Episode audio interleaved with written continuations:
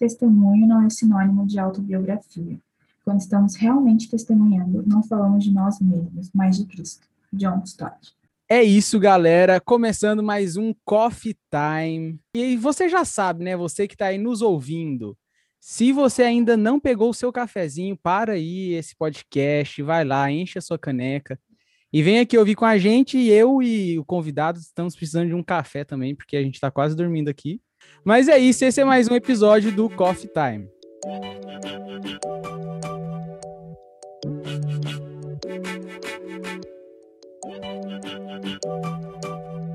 E hoje a gente vai falar de um assunto muito especial, com um convidado muito especial. Eu queria fazer suspense e tudo mais, mas já tá lá, né? Lá escrito no, na chamada do podcast, o tema e quem é. Mas o tema que a gente vai falar hoje ah, é sobre testemunho. E a gente convidou aqui um amigo meu de infância, um brother de infância. A gente cresceu junto lá na geladeira, quer dizer, na presbiteriana. Gente, desculpa. Eu ainda sou presbiteriana. Crescemos juntos na mesma igreja. Ele é missionário. Se apresente aí para nós, Arthur se apresente, fale quem você é, o que você faz. Meu nome é Arthur, eu costumo dizer que meu nome é Arthur da Paz Bruno, eu sou missionário, ex-ecólogo e adotado, porque eu acho que são os estereótipos que me acompanharam ao longo da vida, né? Eu atualmente sirvo a Deus como missionário na Palavra da Vida Centro-Oeste. Sou casado com uma mulher belíssima chamada Heidi. Eu sei o nome dela é difícil. Pensa naquele Heidi, mata barata e fala mais rápido, fica o nome dela. Heidi. Eita. Ela, é, ela nasceu nas Filipinas, mas é americana, os pais eram missionários lá. E é um prazer inenarrável estar aqui com vocês essa noite. E vai ser bom demais. Vai ser top demais. E a Esther também está aqui conosco, que está sempre aí na nossa bancada do podcast, né? Então é isso. Vamos lá. Para a gente começar, vamos começar com aquela pergunta clássica sobre o assunto, né? Então a gente vai falar sobre testemunho, como a gente já falou aí. E a primeira pergunta para abrir aqui o nosso bate-papo é o que é o testemunho? E aí eu já já puxo outra pergunta é, junto com essa, né? Quais os diferentes significados da palavra testemunho? Então, fala aí para a gente, Arthur, o que que você acha? Qual o que que é testemunho para você? Qual o significado que vem à sua mente? Cara, eu curto muito esse tema porque ele tem tudo a ver com o que é o evangelho, né? Com o que é ser cristão. Uhum. Evangelhos são as boas novas, as boas notícias. Uhum. E, cara, a gente está vivendo um tempo tão difícil, né? De tanta briga, tanta. É, é, pensando mais no, no cenário político e, e, até judiciário do nosso país, cara. Quando a gente ouve assim, tal pessoa testemunhou em tal ação, você fica tipo, meu pai. né? E, e tipo assim, nossa, falso, falso testemunho, a pessoa foi lá, jurou sobre a Bíblia e mentiu. Mas aquilo ali nos dá um norte do que, que é uma testemunha, né? Testemunha é uhum. alguém que fala de algo que viu, viveu, experimentou. E quando a gente uhum. fala sobre o, o testemunho para nós cristãos, é exatamente isso. É falar do Cristo que nós vimos, que nós vivemos junto, que nós experimentamos diariamente. E aí tem aquele pessoal que viaja e fala, mas você nunca viu Jesus? Eu falo, meu parceiro, fique calmo, fique calmo. Então, eu, eu realmente nunca ouvi presencialmente, senão eu precisaria de um psicólogo, um psiquiatra, mas eu o vejo todos os dias na transformação que ele gera em mim, uhum. na vontade que ele me dá de servi-lo, no Espírito Santo que me incomoda quando eu vou vacilar, como eu, ele me incomoda. Então, é testemunhar isso, é, é, é falar sobre esse Cristo. E aí eu gosto de pensar que nós não devemos ter esse testemunho e até mesmo o evangelismo, ele não é apenas sobre uma ordem, mas é uhum. é sobre uma cultura, sabe? Não é sobre você ter momentos de evangelismo, de testemunho, sobre, mas sobre assim a fluência do evangelho. Uhum. Às vezes a gente olha a grande comissão e a grande comissão realmente é uma ordem, né? Indo, quando vocês estiverem indo, quando vocês estiverem vivendo, façam discípulos de todas as nações, batizando-os em nome do Pai, do Filho e do Espírito Santo. Tá, é uma uhum. ordem, é uma ordem, mas também é uma oportunidade, também é uma vida, também é falar do que você tem experimentado. Então, o testemunho ele é uma é a fluência do evangelho, é o evangelho fluindo em nós e transbordando. Não é só uma ordem, é uma ordem também, mas é uma cultura. Eu viver aquele testemunho diário. Então, se a gente precisasse dividir, fragmentar o que é testemunho em pequenos bloquinhos, uhum. eu colocaria, meu, testemunho é tanto aquele momento em que eu paro e eu intencionalmente falo o que Jesus fez comigo, no objetivo de levar alguém a esse Jesus, uhum. quanto O momento em que eu não paro para falar, mas eu vivo, é um testemunho vivo. O momento em que alguém olha para mim e fala: esse cara é irrepreensível. E aí a gente pode falar um pouco sobre o que é ser irrepreensível, né? Mas uhum. ele, ele é irrepreensível e isso testemunha para mim. Eu consigo ver ecos de Cristo na vida dele. Legal. Nossa, eu acho que não tinha introdução melhor do que essa aí. Sim. É, acho que até entrando um pouco num próximo, num próximo tema, assim, é, diferente do John, eu conheço o Arthur há pouco tempo, né? Quando eu cheguei no, no cheguei pelo Instagram, quando eu vi, acho que o primeiro post que ele fez foi falando sobre o testemunho dele, sobre ele ser adotado e tudo mais, e como ele lidava com isso. Isso ficou muito na minha mente, assim, foi até um dos motivos pelo qual a gente pensou exatamente nele para trazer esse assunto para a gente, porque eu, pelo menos, assim, senti na minha cabeça, assim, tá, o que, que é o testemunho? Será que é minha história, o testemunho? Tá, mas e se eu não tiver um grande acontecimento na minha vida, se eu não tiver uma grande história, como que eu uso isso para alcançar outra pessoa, para falar? Não sei, eu pelo menos você sabe falar assim como como utilizar o testemunho de alguém que não tem sei lá, eu nunca usei drogas e fui de balada e tal, como a gente ouve, né? E é uma transformação gigantesca. É o famoso eu nasci na igreja, nasci em, é. berço, em berço cristão. É o, testemunho, é o testemunho fraco, né? Cara, eu acho muito engraçado, Esther. Quando eu, quando eu fui para o seminário, a gente tinha uma matéria, sim, uma matéria, e eu achei assim muito assim Sabe aquela matéria que você fica empolgado? Era matéria de evangelismo. E dentro de evangelismo a gente tinha uma parte que todo mundo tinha que dar o testemunho. E depois que eu dei meu testemunho, eu vi que a pessoa que vinha depois, de verdade, ela tava com uma cara de tipo assim, não tem como eu ganhar disso. e gente, de verdade, não é, não tô falando uma pessoa soberba, mas assim, o Senhor, ele pediu para o Valcir Carrasco escrever uma parte da minha história, porque é um negócio que envolve é, abandono, morar na rua, aborto, né? Toda essa confusão. Mas, gente, se testemunho é eu falar da salvação que Cristo trouxe para mim, não existe um testemunho pequeno ou grande. Porque uhum. a salvação é um milagre. Vocês já pararam para pensar que a gente hoje em dia na igreja, a gente para e fala assim: "Ah, Jesus, o Senhor não faz mais milagres como antigamente. O Senhor não não não cura os paralíticos, talvez a universal, mas assim, a gente não é e não estou falando que ele não possa fazer, tá? Uhum. Mas não é o modus operandi, não é o que a gente vê diariamente na igreja. A gente, meu, Jesus, antes o Senhor ressuscitava a galera, o Senhor, mas agora o Senhor não faz mais milagre nenhum. A gente para de considerar que a salvação é ressurreição. Salvação é Jesus pegar um cara que estava morto e trazer vida. Pegar um cara que estava apodrecendo, um cara que tinha, sabe, que era inimigo de Deus. Não é só que não acreditava em Deus, mas era inimigo de Deus. E falar assim, parceiro, olha para cá e deixa eu te guiar pelo caminho certo. Uhum. Deixa eu te purificar pelo meu sangue. Então, quando uma pessoa vira e fala assim, meu, eu nasci na igreja, meu testemunho é muito fraco. Dá vontade de falar assim, para de ser doida! Como é que seu testemunho é fraco? Foi Jesus que te salvou, você está testemunhando uma ressurreição e está falando que é fraco, sabe? Uhum. É, e, e, eu gosto muito de falar também para quem nasceu na igreja, quem me dera, quem me dera, sabe? Como, como Paulo fala, né, onde abundou o pecado, superabundou a graça. Né? Quem muito experimentou as tristezas dessa terra, muito experimentou da graça. Mas por acaso eu vou procurar as dificuldades, o pecado, as tristezas? De uhum. forma alguma. Se Deus te protegeu desde seu nascimento, te colocou para nascer, claro que você nasceu na maternidade, né, mas crescer na igreja, seja grato. Uhum. Ou e fala assim, galera, eu tenho um testemunho muito fera. Deus, ele me preservou. E a Bíblia fala que ele tinha um plano para mim desde o ventre da minha mãe. Desde então, eu conheço a Cristo. E o importante também, estou emendando uma coisa na outra, desculpa, mas assim, o importante Não. é que essas pessoas. vai indo, vai indo. Vai lá. O importante é que essas pessoas entendam que um testemunho ele tem que ter. Como você era antes de Cristo, uhum. como Cristo te alcançou e quem você é agora com Cristo. E aí nisso, às vezes, dá um, um, um tilt, uma tela azul na mente de quem nasceu na igreja. Tipo, uhum.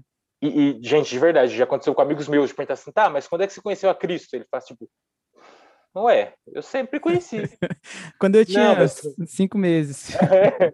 Mas quando você entendeu que você era pecador, Jesus morreu por você, né, convidou Jesus para entrar no seu coração, E eu tive um amigo, uma amiga, na verdade, não vou citar nomes, mas eu tive uma amiga que ela começou a chorar quando fizeram essa pergunta, porque ela começou a pensar, ela falou: Eu nunca tive uma decisão. Uhum. Eu nunca tive um momento em que eu entreguei minha vida para Cristo. E de verdade, ela percebeu que ela estava indo na igreja, mas sem uhum. ser igreja, sem conhecer o Cristo que nos torna parte do povo dele, né?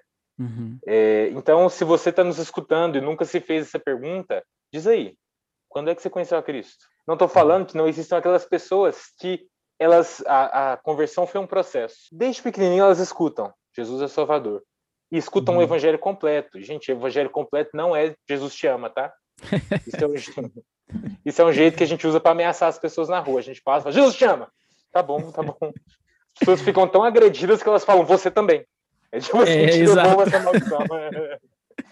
Não, Jesus te ama não é o evangelho completo, mas se uma pessoa ela cresceu na igreja e cresceu escutando que ela é pecadora, que Jesus Cristo é o único que pode perdoar os pecados dela, que pelo sangue de Cristo a gente é redimido, uhum. e ela cresceu crendo nisso, ela está salva. A gente criou uma cultura muito feia. E eu, minha esposa é americana, né? Eu vou falar baixo. Eu acho que a gente importou isso aí dos Estados Unidos. Eita. Que é uma cultura polêmica. que é uma cultura de fazer os jovens crerem que se eles fizerem uma oração num culto da fogueira e falar Jesus, eis-me aqui, entra no meu coração, ele está salvo. Gente, a salvação é pela fé. A salvação é pela graça. A salvação é por Cristo Jesus. Ela não é porque você decorou um discurso ou repetiu uma oração. Às vezes, o decorar o discurso e fazer a oração fazem parte do processo, mas a salvação é pela graça, por intermédio da fé. Se você repetir da boca para fora, Jesus, entra no meu coração, meu querido, Jesus não está aí. Tá? Onde está a sua fé? A palavra, o seu discurso eu estou vendo, mas a sua fé. Então, é, é, nesse risco que a gente cai, sabe? Não é uma questão de, ah, eu nasci na igreja, eu sempre conhecia Jesus. Não, não, não. Quando é que você teve fé genuína, sua e não de seus pais em Jesus? Uhum. E esse foi o momento da virada. Esse foi o momento em que uma chavinha virou e, cara, agora o Espírito Santo habita em você. Legal. Nossa, top demais. Eu acho que é, é uma ideia que a igreja brasileira tem muito, né, cara? A questão de, ah, se eu não, se eu não matei, roubei, não sei o quê, eu não, eu não tenho um testemunho, né? Sim, Mas... nossa raiz católica, né? Exato, exato. Mas no então. Máximo eu vou pro purgatório. A inferno, inferno não. Bonzinho do jeito que eu sou, inferno não. É tipo isso. Mas, cara, você é, emendando aqui já na, na próxima pergunta, é, você falou um pouco da, da sua da aula de, de, evangelismo, né, no seminário e tudo mais. E uma pergunta que fizeram para a gente lá no Instagram foi, vou ler a pergunta aqui do jeito que a pessoa colocou. Qual o poder e em que momento usar o seu testemunho em uma evangelização? Eu não sei se poder aqui ele tá falando de Kamehameha ou o que que é, mas... Power! mas qual que é, cara? Qual que é a importância e em que momento usar, assim, na hora de evangelizar alguém? Poder, no sentido místico da palavra, não tem nenhum, tá? Uhum. Seu testemunho não tem poder místico algum, né? Eu sei que às vezes você fala assim, não, mas o meu tem, porque eu tenho uma história triste. Cara, com os anos de vida eu descobri que todo mundo tem uma história triste. Isso. Em um momento ou outro, todo mundo passou por aflições. Então, primeiro, cara, não chega se achando o dono do testemunho poderoso. O poder não está no seu testemunho, está no Cristo do seu testemunho. Uhum. Então, se você chegar, tipo assim, mano, desse, fui ao inferno sete vezes e voltei. ah, eu. Sabe essas coisas que a gente vê em post, assim? Cara, Sim. e daí, sabe? E daí? Enquanto não tiver Jesus, seu testemunho não tem poder nenhum. Mas o testemunho, ele é uma ferramenta muito útil nos dias de hoje. Uhum. Principalmente porque eu não sei se vocês já se, se atentaram para isso. Como a nossa cultura ela tem mudado. Como sempre foi interessante parar para ouvir. Inclusive, assim, é bem da cultura brasileira a gente sentar e ouvir alguma pessoa contar uma história. A gente ama uhum. contação de história, a gente ama folclore, a gente ama a história de pescador, a gente ama os contos, a gente ama o Castelo Ratimbum. Então, a gente gosta de ouvir história. Então, o testemunho ele serve ali de uma ponte, tá uhum. tá bom? E Legal. nos tempos da pós-modernidade que nós estamos vivendo, eu digo que ainda mais. Hoje em dia, e eu vou dizer isso com cuidado, porque eu sou um grande admirador de pessoas que se qualificam no que falam, de pessoas que fazem faculdade, de pessoas têm mestrado, doutorado, porque, cara, legal que Deus te deu essa graça de conhecer bastante. Mas sendo sincero, Pode vir um doutor hoje na internet falar assim, porque no meu PhD de Harvard eu vi que números tais indicam tal coisa, que isso é certo, que isso é errado. Alguém chegar e falar assim, mas a minha tia usou tal remédio e funcionou. e eu não estou aqui falando de nada polêmico. Eita, tá ok? Não estou falando de nada não, tá ok? eu, não, eu, eu não estou falando de cloroquina, mas assim, o poder da sua história é muito grande. Uhum. É por isso que a gente tem uma geração que ama blogueiros, que ama uh, influencers, porque a gente gosta de histórias e a gente quer se sentir amigo das pessoas. A gente uhum. quer sentir que aquele blogueiro que tem 17 milhões de pessoas e nem sabe o seu nome, nunca te viu na vida, você fala assim, não, eu sou amigo desse cara. Eu acompanho ele da hora que ele acorda, da hora que ele dorme. Se ele me falar que um mais um é cinco, não importa o que um matemático falar. a gente tem uma conexão, entende? Então, quando a gente pega o nosso testemunho, e eu não estou falando de um jeito assim de vamos enganar as pessoas com o nosso testemunho, não, mas vamos demonstrar uma empatia. Uhum. Vamos virar para aquela pessoa, em vez de falar assim, filhote, você é filho de Belial, Lúcifer é seu pai atualmente. Falar, cara, eu já vivi o que você está vivendo. E hoje em dia eu consigo reconhecer que eu estava perdido. Uhum. Eu consigo reconhecer que o caminho que eu estava trilhando era caminho de morte. Mas eu quero te dizer que existe uma saída. Percebe? Esse caminho da empatia e, e como a gente viu nosso Salvador usar o caminho da empatia. Sim. Como a gente viu Jesus olhar para o pessoal que trabalhava na roça e contar parábolas sobre sementes. Como a gente viu Jesus olhar para Marta e Maria chorando porque perderam o irmão e antes de ressuscitá-los, Jesus chora. Jesus demonstra: eu sou seu amigo, eu estou aqui. Eu não quero só tacar uma verdade na sua cara que você nem acha que é verdade. Eu quero que você veja que eu te amo. E é por isso que eu tô te falando essa verdade. Tem alguma coisa para falar, Esther? Depois depois do Arthur defender a cloroquina. tu dizes. tá, vamos lá. Cara, eu tenho uma pergunta para você agora, mas é uma coisa que você viveu mesmo. Ah, você falou no começo, quando você estava definindo ali testemunho, que o testemunho é você falar, mas o testemunho também é você viver, né? E, e acho que ano passado, esse ano, não sei, você teve lá para a Europa, né? Não sei se você já falou abertamente onde você teve assim. É... Sim, sim. Você já falou. Então, você teve lá na Turquia e uhum. a gente sabe que não é um país uh, onde o cristianismo pode ser falado, onde você pode contar o seu testemunho abertamente nas ruas, né? Digamos assim. Você acha que nesses países é, a gente tem que tomar, tipo assim, o dobro de cuidado com o nosso testemunho, com aquilo que a gente faz, porque porque talvez a gente não vai poder falar para um, um amigo que sobre Jesus e a única coisa que ele vai saber sobre Jesus é através da nossa vida, assim. Então, como que foi isso? Como que você viu a, a, a situação da igreja lá, a realidade da igreja lá quanto ao testemunho, assim? Cara, eu, eu, eu, eu oro diariamente pela Turquia.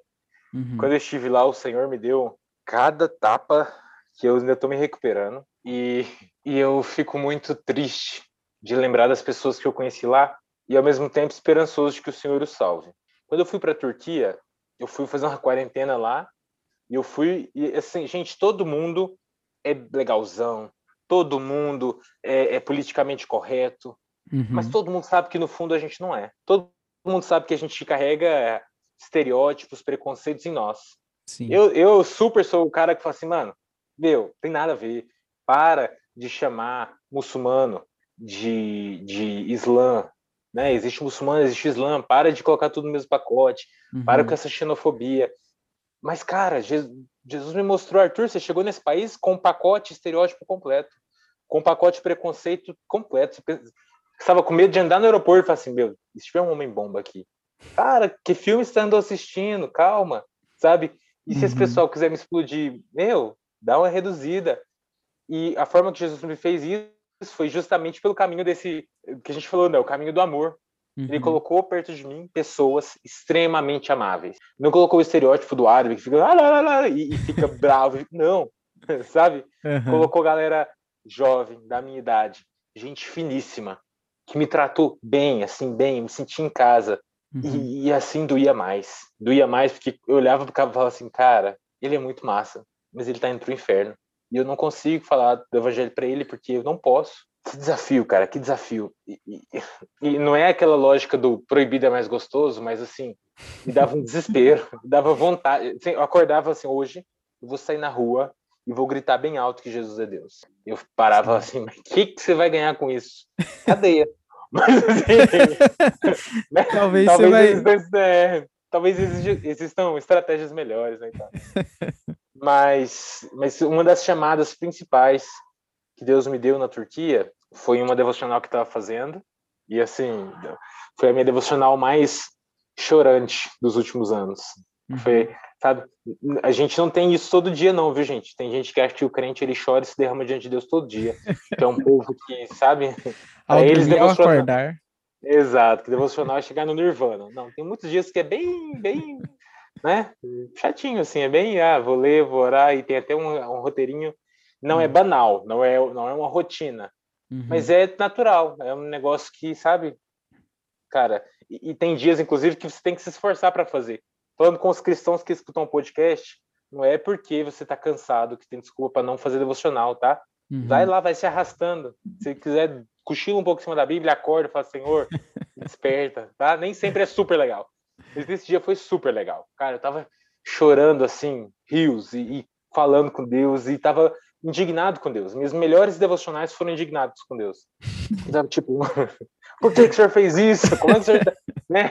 Me faz conhecer essas pessoas super legais, eu não posso falar do evangelho para elas, elas vão para o inferno. E, e, né? E aí a gente Desespero. entra no pacote de petulância, né? De como, né, Senhor, fazer um negócio desse, o senhor é mal. E aí, de repente, só veio um pensamento, que foi muito do Espírito Santo. Falou assim: mas que engraçado, né? Porque você cresceu e você nunca sentiu o desejo de falar de Jesus pro seu vizinho. E você podia falar lá. Uhum. Mas você chegou, esperou chegar em um lugar onde você não pode para entender que pregar o evangelho é urgente? Será que o problema está em mim ou está em você? E eu acho que é isso que nos falta hoje, sabe? Uma noção da urgência. Uma noção da urgência. Uhum. No começo da pandemia, mano, eu te confesso que eu achei que a igreja de Cristo ia entender a urgência. Eu achei que a igreja ia falar assim: meu, tem 3 mil pessoas morrendo só no Brasil por dia. Uhum. É urgente pregar o evangelho. E por um tempo, no começo da pandemia, eu fiquei muito feliz. Eu falei: meu, a igreja vai perceber que nós somos mais que um templo, que nós somos um corpo de Cristo vivo, brilhando. A gente vai pregar o evangelho, papapá, papapá. Meu pai, hoje em dia eu só consigo falar: Senhor, eu entendi que essa pandemia é o seu sacudir da árvore uhum. para ver quais frutos são verdadeiros, quais frutos são genuínos.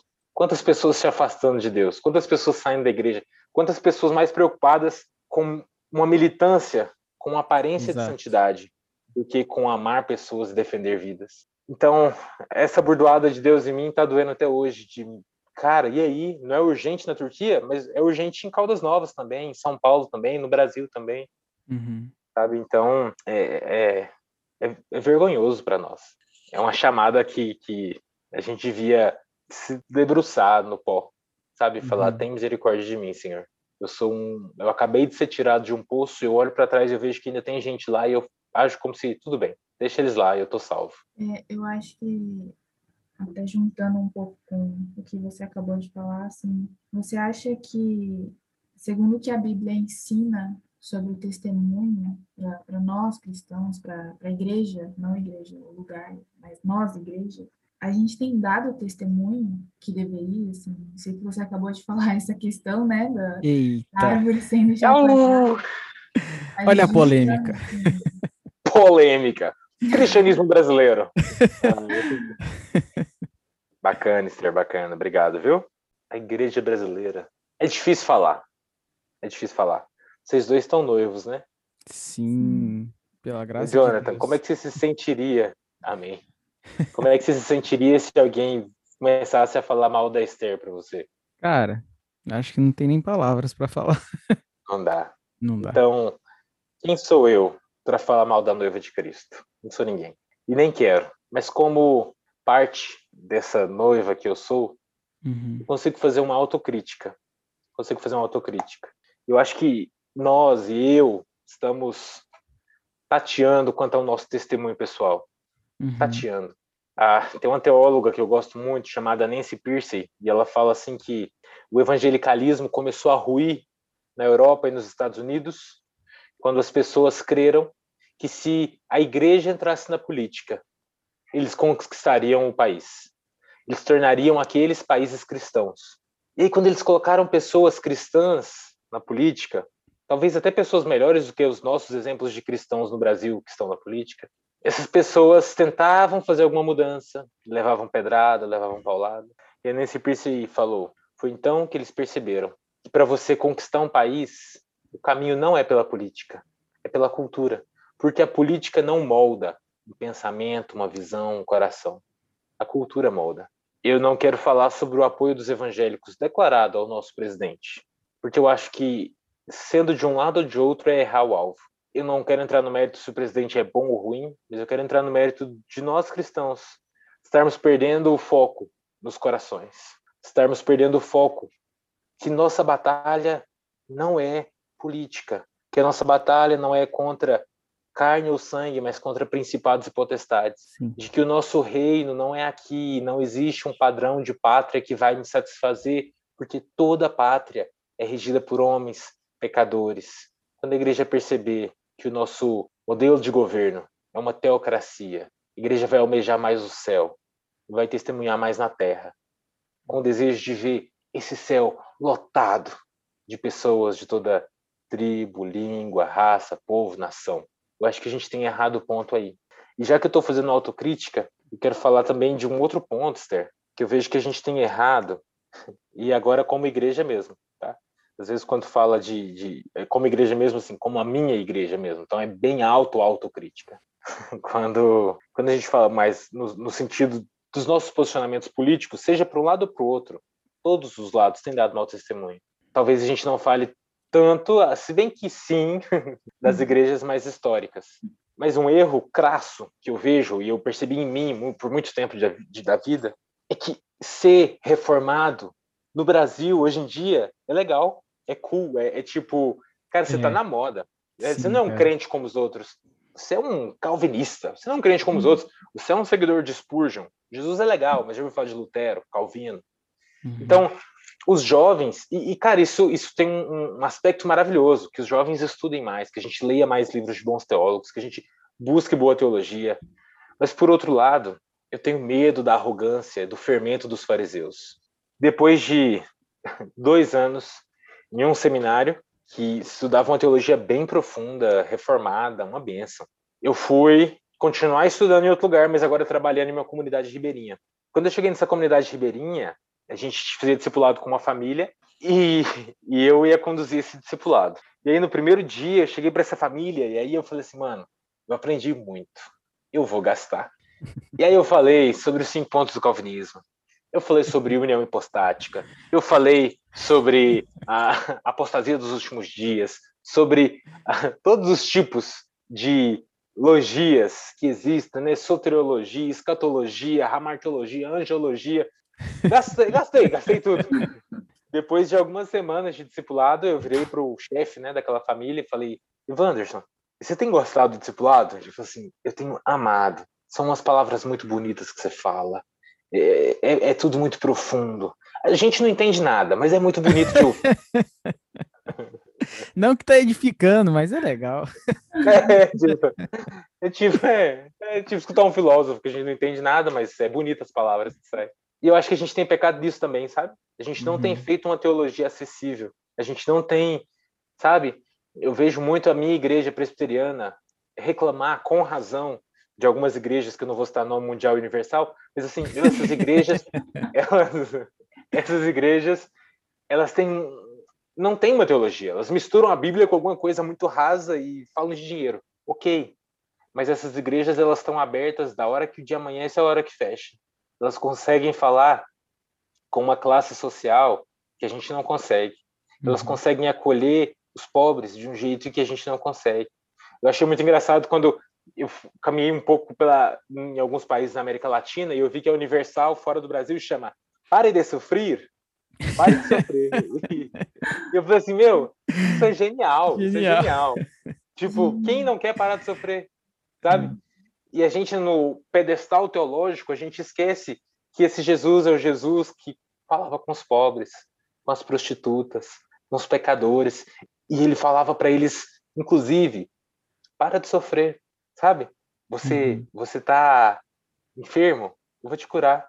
Você está com fome? Vou te dar comida. Então, sabe, eu acho que o testemunho é um caminho ótimo para nós, como igreja reformada, pensarmos. Porque compartilhar a nossa própria história, ela move o evangelho, além das verdades teológicas, para algo muito mais pessoal, algo uhum. que transforma, algo, algo que revela o poder de mudança do evangelho em primeira mão.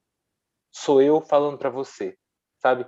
Não é a soteriologia, não, é salvação. Não é escatologia, é um dia tudo vai acabar e a gente vai viver em um reino maravilhoso, onde não tem tristeza, onde não tem Covid, onde não tem necessidade de vacina. Então nem vai precisar produzir vacina, sabe? Uhum. É trazer a teologia que é muito boa e que nos ajuda em tantos aspectos para a realidade de alguém que está sofrendo e falar: pare de sofrer, pare de sofrer. E você não consegue parar sozinho.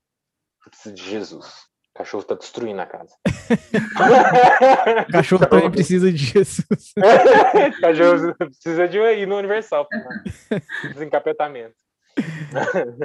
Cara, é, não, da hora demais, cara. É, eu concordo com tudo que você falou. É difícil a gente falar, né, da igreja em si, porque a gente também está inserido nela, mas eu fico com uma coisa na, na mente sempre, e você que nos ouve, que fez PV e teve aula com o Roni, você deve lembrar do Roni chorando nessa aula, falando sobre isso, que ele sempre lê, direto nas aulas dele, ele lê uma carta, né, que chama Carta Diogneto, Diogneto, não sei falar, não sei pronunciar direito, mas é a carta que, que, que um empregado escreveu para o seu senhor, que o senhor mandou esse empregado ir ver a comunidade cristã que estava surgindo ali na cidade. E ele volta com essa carta e assim, a carta é, é linda. Se você quiser, é só colocar no Google aí que você vai achar. Mas o cara volta e fala: Cara, os caras se amam, os caras estão aqui na Terra, mas eles não são daqui. Tipo assim, eles vivem para alguma coisa além disso. E sempre que eu lembro disso, sempre que, que eu ouvia isso nas aulas do Roni, o Roni sempre chorava, mas é porque, cara, não dá para você ver essa carta e não, não refletir o que a gente passa hoje, né? Tipo, cara, será que se alguém, sei lá, será que o Bolsonaro, o Biden, mandasse alguém para minha casa para falar assim, cara, vai lá ver como que um cristão vive? Como que seria a carta que ele escreveria para ele? Ele voltaria como? Tipo, será que ele voltaria assim, mano, o cara só reclama, é, preguiçoso, fica o dia inteiro na cama e tal, ou então o cara falar, falaria, não, a esperança dele tá no céu e tudo mais. Então, cara, eu acho que a gente tem que pensar, né? Eu acho que é bom refletir sobre isso, refletir sobre o testemunho que a gente está dando. E lembrar que a vida é um testemunho, uhum. mas um testemunho é um testemunho também, sabe? Uhum. A fé vem pelo ouvir e ouvir a palavra de Deus. Transborde a palavra de Deus, e não apenas transborde no viver, mas transborde também no falar. Eu uhum. acho tão triste quando eu vejo crente que quando alguém começa a falar de Cristo, sobre ele fala assim, Ih, lá vem o palestrinha, olha lá o pastorzinho. Meu, mas o que, que você esperava? A gente está no processo de santificação, é para isso mesmo, sabe? Uhum. E, e, nossa, eu fico muito triste de ver que a gente repreende quem começa a acertar, sabe? E, e às vezes o cara descolado da igreja que nunca falou de Jesus, mas é o cara da galera, é o que todo mundo fala assim, não, esse cara aí é muito crente. Uhum. Não, ele, sabe, tipo, é, não tô falando que você precisa ser o palestrinha mesmo da igreja. Uhum. Eu tô falando que um cristão, naturalmente, ele fala de Cristo. Cara, e não, isso é engraçado que eu tava conversando, mano, não lembro com quem agora, mas você falou isso, veio assim um clique, não sei se foi sonho, se foi revelação, o que que foi. Mas eu tava conversando com alguém sobre isso esses dias, cara. É, eu acho que toda vez que a gente se reúne entre irmãos, a gente deveria falar da palavra, cara. A gente pode estar reunido para assistir um jogo de futebol, para assistir um filme, para não sei o que, mas é, é natural que a gente fale de Jesus em algum momento da nossa reunião, assim, né? Tipo, não tô falando reunião formal, mas, cara, eu tô aqui para assistir um jogo, sei lá, eu tô assistindo um jogo, mas no intervalo, nada me impede de conversar com meu irmão, porque isso vai edificar a minha vida e vai edificar ele também. Então, cara, isso é interessante demais. Isso que você falou é real, real. Eu acabei de receber uma notícia bem difícil e eu quero comentar duas coisas. Uma que Deus fez antes da gente começar a gravar o podcast, uma que ele fez durante. Uhum. Uma surpresa. Uhum. E de uma certa forma, as duas são boas surpresas, apesar da segunda ser mais dolorida. antes da gente gravar o podcast, a gente foi falar com uma possível mantenedora. Nós somos missionários, né? E a gente está no processo de levantar sustento. E uhum. era uma menina amiga da Raid, que fez seminário com ela, mas feriram bastante ela na igreja. Hoje em dia ela não é não se considera cristã. Ela não vai na igreja, ela namora com outra menina e, e assim é, é, realmente ela, ela, você vê ela você vê um menino, você não vê uma menina. Uhum. E muitas pessoas é, se a gente falasse, meu, a gente vai falar com uma pessoa dessa e, e falar, você quer ser minha mantenedora? Falaria, mano, sério isso? A menina nem, nem serve ao mesmo Cristo. Mas quando a Raid falou da situação e, e falou assim, mesmo com tudo isso, ela ainda quer ouvir e ela quer participar do nosso sustento, porque ela viu o testemunho que você deu no seminário. Eu falei, glória a Deus, que a gente possa ser um exemplo de casal para ela, que a gente possa ser um exemplo de onde Jesus tira as pessoas e onde ele as leva, e que uhum. ela possa ter esperança todo mês quando ela nos ofertar, quando ela nos ajudar. Um exemplo de testemunha. Uhum. Outro exemplo de testemunha, acabou de chegar aqui para mim uma mensagem no WhatsApp da minha mãe falando assim: Arthur, a Cristina morreu. E a Cristina, e a minha mãe, o grupo da família, mas ela mandou direto para mim porque ela sabe que era uma senhorinha que eu amava demais. Senhorinha muito forte, devia ter seus 67. Mas eu eu cresci, minha, minha adolescência e juventude foi na igreja com a Cristina. E a Cristina era super alegre. Era aquela pessoa que ela ia na nossa casa, ela começava a gritar, pastor, da esquina, até chegar em casa. E a gente, calma, a Cristina tá chegando. E a Cristina, ela era cheia de problema. Ela era cheia de dificuldade. Mas a alegria que ela transbordava do viver com Cristo, do buscar a Cristo, são um testemunho que ecoa alto na vida e na morte da Cristina. Eu recebi essa notícia e meu coração, na hora, falou: que testemunho essa mulher me deu? A gente falando sobre testemunho e que testemunho vivo foi a vida dela. E eu quero um dia chegar no fim como a Cristina chegou. Tem uma música dos Arrais que eu amo que fala: que o meu nome morra com o meu corpo e que o de Cristo permaneça em tudo. Amém. Talvez daqui a alguns anos a Cristina não seja mais tão lembrada, mas a alegria que ela tinha em Cristo será. O Cristo que ela servia será, sabe? Caraca. Mano. Pesei o clima do podcast. não, que isso, não, mano. Não, mas, mas eu falei, né? É, é uma boa notícia. Quando um cristão para de sofrer, que alegria. Né? É, é doído pra gente que fica, mas para ela, eu tenho certeza que a Cristina tá contando um monte de história lá no céu. Sim, cara, não. É o que eu ia falar. Primeiro, nossos sentimentos, a, a família, os amigos. Mas é, é incrível como como igual você falou, cara, o testemunho que ela te deu te fez hoje falar que bom que ela está com Deus e, e tenho certeza disso através da vida dela, né? Uhum. É, cara, eu acho que assim, acho que não tem mais o que falar no podcast. acho que selou. E é isso, né? Justamente buscar inspiração nisso tudo que você acabou de falar, essa história que você acabou de contar, né? A gente falou sobre quem a gente deve ser como igreja, como cristão, e é exatamente isso, né? Não só pela palavra, não só pelo agir, mas uma, uma junção, né? Que a gente possa inspirar o nosso vizinho e não só pensar e evangelizar o cara que está lá na Ásia, mas uhum. às vezes a gente convive com alguém no trabalho, convive com alguém na faculdade, na escola todos os dias, e não tem capacidade de chegar para ela e falar: oh, você conhece Jesus? Se ela tem alguma religião, o que, que, você pensa sobre isso? Começar uma conversa intencionalmente, sabe? Uhum, Eu acho que isso abre os nossos olhos, assim, para entender que onde a gente estiver, a gente tem que testemunhar, a gente tem que ser aquele cristão que Jesus mandou que a gente fosse, sabe? Sim. Eu, eu acho que a gente já deve estar tá passando o tempo, né? Não, Mas... tá, tá tranquilo. eu falando muito sobre como o testemunho aproxime como histórias, a gente gosta muito de histórias, uhum. eu queria pedir licença para ler um texto, que é uma história verídica, que uhum. sempre que eu leio me dá um, um estalo, assim. E aí, de verdade, você pode escolher se você vai colocar no final na edição ou não, porque por causa do tempo, eu sei que, que tem não, negócio do tempo. Mas cara, a gente mesmo, não tem problema com o tempo, não. mesmo que não for o podcast, eu quero ler para vocês. É, porque me preocupa o quanto parece que no começo do Covid a gente estava preocupado com as pessoas com, como um todo. Uhum. Mas hoje em dia a gente está preocupado mais com a doença do que com o ser humano que está morrendo de doença, sabe?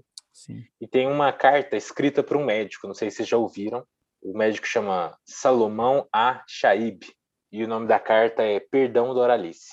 Acho que ela é muito conveniente para os tempos que a gente tem vivido, uhum. de muitas mortes, para a gente poder pensar no que importa. Esse médico escreve: Perdão, Doralice. Na verdade, eu estava cego. Você tentou suicidar-se bebendo soda cáustica. Era o que tinha à mão, na modesta cozinha onde sua mãe passava os dias. Fiquei imaginando que problemas tão graves a levaram, aos 16 anos, a desistir da vida. Que choques emocionais, conflitos de sentimento teriam ferido tão profundamente o cerne da sua existência, ainda tão tênue e indefinida? Por que você não respondia aos insistentes apelos de sua mãe? Por quê? Quando tivesse passado o perigo, iria perceber que o problema que a levara àquele ato tão grave, aquele ato não era tão grave assim. Chegando à idade adulta, veria como é banal e sem importância o que parece grave e assustador na juventude. Mas no momento, eu precisava salvar-lhe a vida. Você tinha a boca, o esôfago e certamente o estômago queimados. Não conseguia engolir, babava. Era preciso fazer outra boca no abdômen. Você não teria mais paladar, não conheceria o sabor dos pratos, não poderia beber água quando tivesse sede. Os alimentos seriam jogados diretamente no seu estômago. Sob o efeito do anestésico, você dormia serenamente. Lembro-me de que parei alguns instantes o bisturi, esquecido na minha mão, e senti remorso, como um vândalo a desfigurar suas formas perfeitas. Um traço de sangue riscou seu ventre. O estômago estava queimado e retraído. A princípio, pensei em alargar o esôfago. Passaria um fio pelo nariz que seria apanhado através da abertura no estômago. Amarraria sondas cada vez mais grossas, até dilatá-lo completamente. Esperança vã. O esôfago estava fechado.